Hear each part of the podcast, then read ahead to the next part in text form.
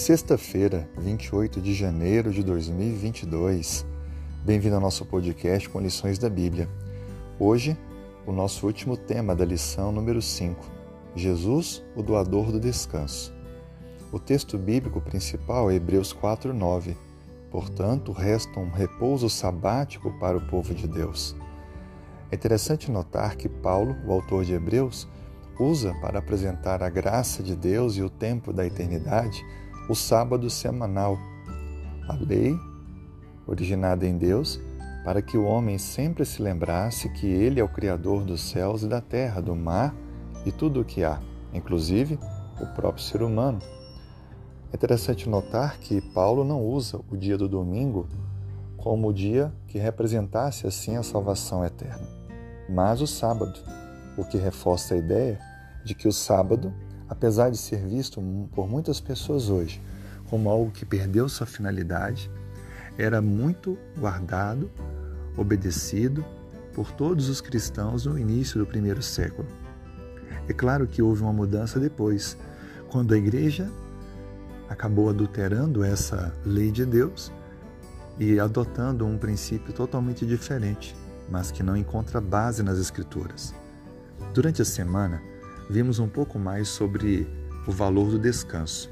Deus havia prometido à nação de Israel que daria descanso a todos, levando-os a uma nova terra, que havia produção, uma terra de riqueza e prosperidade. Por causa da incredulidade, apenas dois, entre todos os adultos que saíram do Egito, entraram na terra prometida. São eles Josué e Caleb. É por isso que o autor de Hebreus, no capítulo 4, faz para nós um desafio, um convite. Hoje, se ouvides a sua voz, não endureçais o vosso coração. Ou seja, o texto bíblico está dizendo que hoje não devemos ser como aqueles que rejeitaram entrar no descanso de Deus, confiando que Ele seria o mantenedor, que Ele proveria os recursos, que destruiria os inimigos à frente e daria a terra prometida ao seu povo. Por isso, não entraram no descanso do Senhor, mas resta ainda um descanso para mim e para você, e podemos vivê-lo semanalmente como uma antecipação do descanso eterno que o Senhor Jesus nos ofertará. Entrar no descanso é entrar na salvação pela graça, é viver a experiência da salvação olhando unicamente para Cristo, que é o nosso único e total Salvador.